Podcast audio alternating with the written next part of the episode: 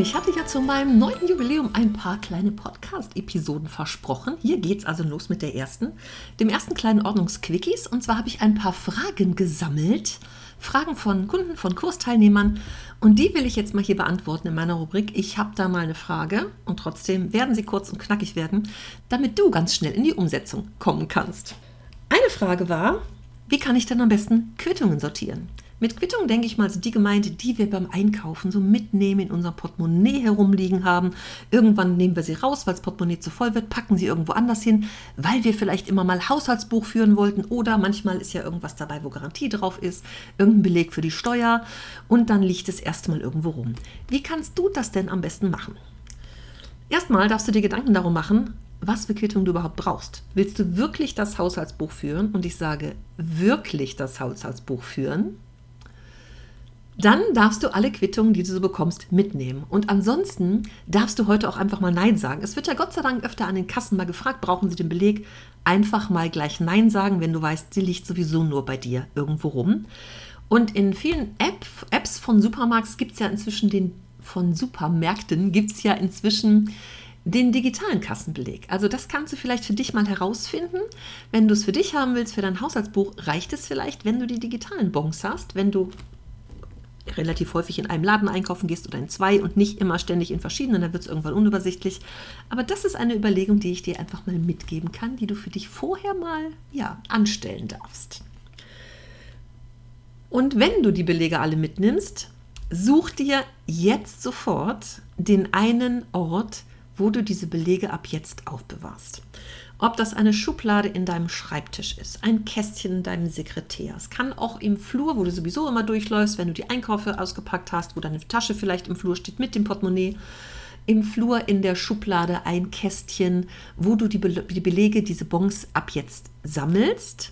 Das kann auch, wenn du vielleicht Steuerbelege hast, gleich oder nur die Steuerbelege mitnimmst, eine Klarsichthülle vorne in deinem Steuerordner sein.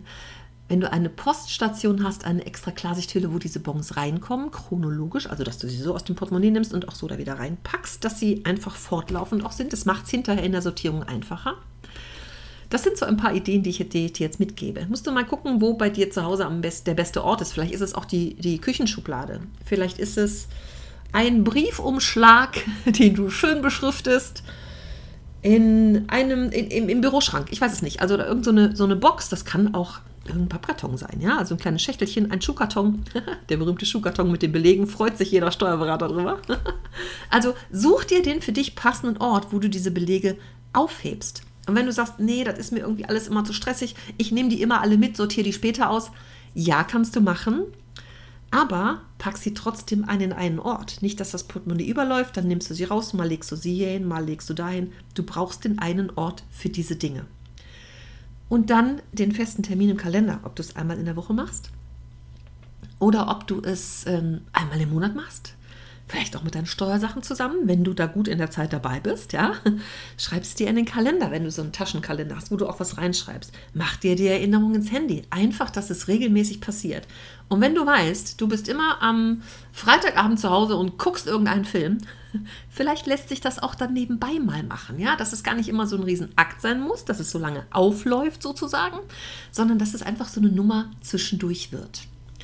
Also, überleg dir genau, was du brauchst, was du zukünftig für Belege mitnimmst.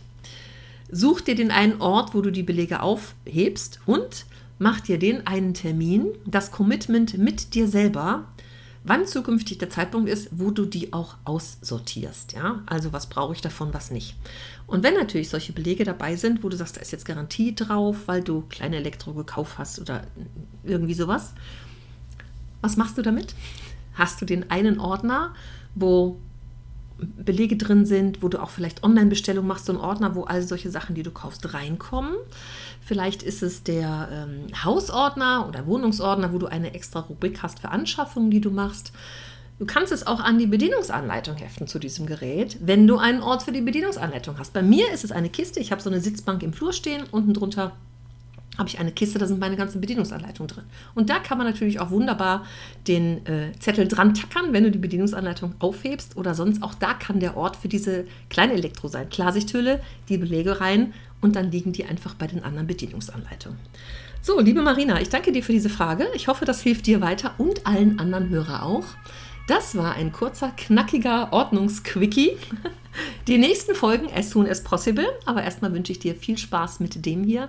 Und wenn du eine Lösung für dich gefunden hast, lass mich das gerne mal wissen. Antworte einfach, schreib mir eine E-Mail oder antworte im Kommentarfeld hier auf meiner Webseite in den Show Notes zu der Episode. Und ich freue mich, wenn es dir heute gefallen hat, wenn es dir geholfen hat vor allem. Und ich sage bis zum nächsten Mal.